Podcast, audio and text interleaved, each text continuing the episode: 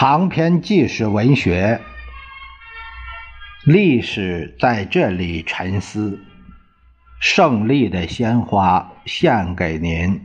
作者：刘萍萍、刘源、刘婷婷。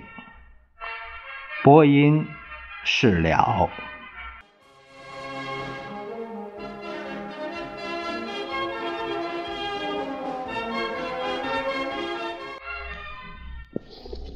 一九六七年一月十三日深夜，毛主席在人民大会堂让秘书乘一辆华沙牌小卧车接爸爸去谈话。毛主席亲切热情地接待了爸爸，一见面就关切地问：“萍萍的腿好了吗？”“根本没这回事，是个骗局。”两位几十年共同合作的老战友见面了，可是这一次他们并没有谈工作。爸爸说自己犯了错误，接着郑重地向主席提出自己经过反复考虑的要求。他说：“这次路线错误的责任在我，广大干部是好的，特别是许多老干部是党的宝贵财富。”主要责任由我来承担，尽快把广大干部解放出来，使党少受损失。第二，辞去国家主席、中央常委和毛泽东选集编委会主任的职务，和妻子儿女去延安或老家种地，以便尽早结束文化大革命，使国家少受损失。毛泽东沉吟不语，只是不住地吸着烟。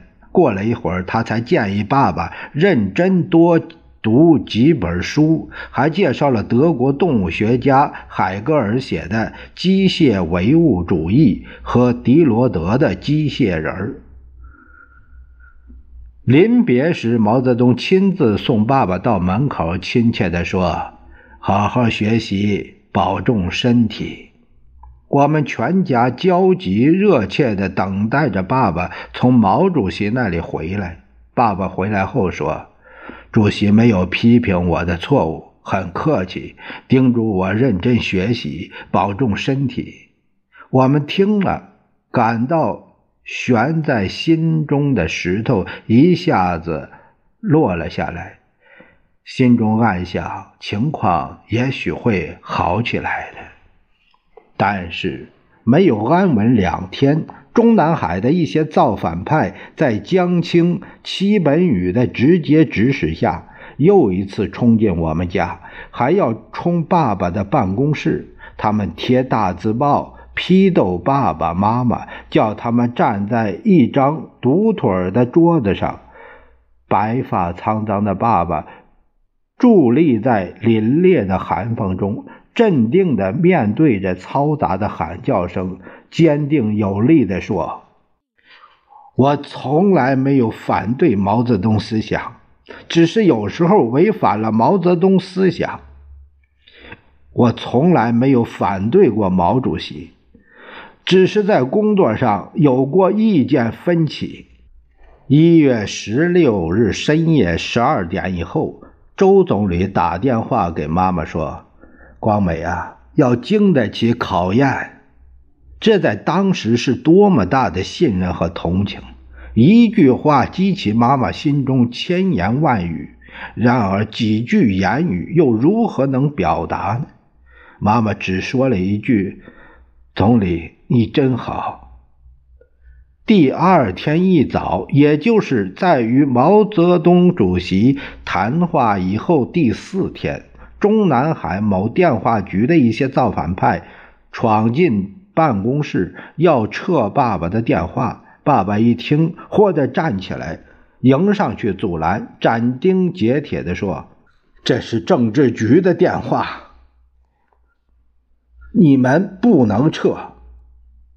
没有毛主席、周总理的亲自批示，也无权撤。”这伙人只好悻悻而去。